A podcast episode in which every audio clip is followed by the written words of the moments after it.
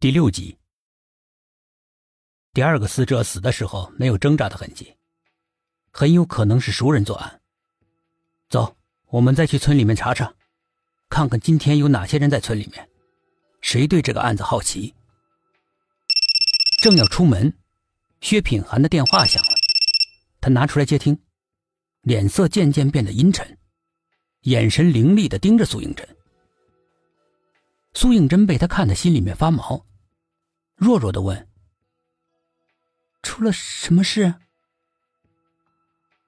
孙磊死了。这几个字的声音虽然不大，但是却如同炸雷一样在他头顶炸响，脑袋嗡嗡作响。这不不不可能啊！催眠不会导致人死亡的。你怎么会想到他是催眠致死的？怎么没想到是凶手杀人灭口？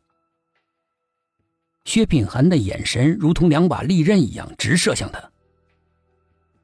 老杨刚要过来打圆场，薛品涵一扬手把他制止了，对沈志远说：“你留下来陪他。”沈志远迟疑的应了一声，有些不知所措：“你怀疑我？”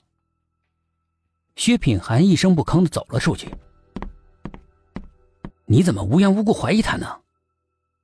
董一奇追了上来。不是无缘无故。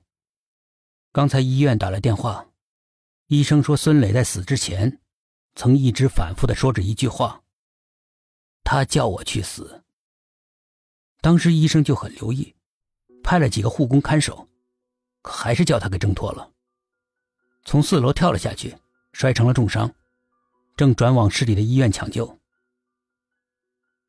可我看不出这跟苏应真有什么关系啊！精神科的医生从孙磊的病症看，他的行为是一种心理暗示，让受试者按照被暗示的内容去做。如果这种暗示在催眠的状态下，又同时受到惊吓那一刻完成的，那么这种暗示就成了一种契约，受试者无论在什么情况之下都会去执行的。这就是医生在很尽职的情况下，惨案还会发生的原因。你是说苏应真趁着催眠的时候动了手脚？他为什么会这么做？动机尚且不明确啊，但是从他的行为来看，似乎跟本案有着莫大的关系。怎么看出来的？早上出发的时候。我并不想带上他，他为什么坚持要来？后来为什么一直把我们引向调查孙磊？其目的恐怕是为了后面他为孙磊做催眠做铺垫，让孙磊想尽办法自杀，他又有不在场的证明。想想，这个杀人计划还真的挺完美的。董一奇冷笑道。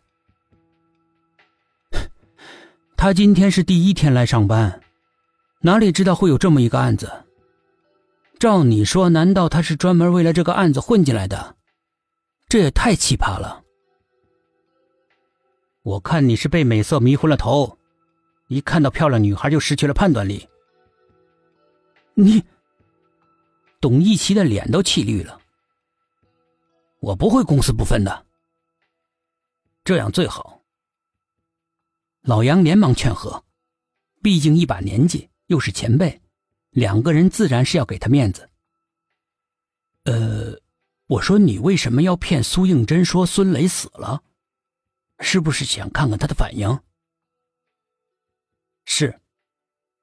薛品涵的脸上露出了不解的神色。他的反应太奇怪了。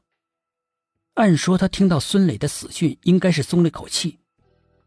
但是他反而是很紧张，觉得孙磊的死跟他有关系，这是令我费解的地方。会不会他是伪装呢？这样的话就不会怀疑他了。这更不可能。如果是伪装的话，他应该问：是不是凶手杀人灭口？这样更容易转移我们的注意力啊。为什么会把问题指向自己，引火烧身呢？头，连你都认为他不像是凶手，你还怀疑他，会不会对他太不公平了？一直在旁边认真听他们说话的董一奇开口说道。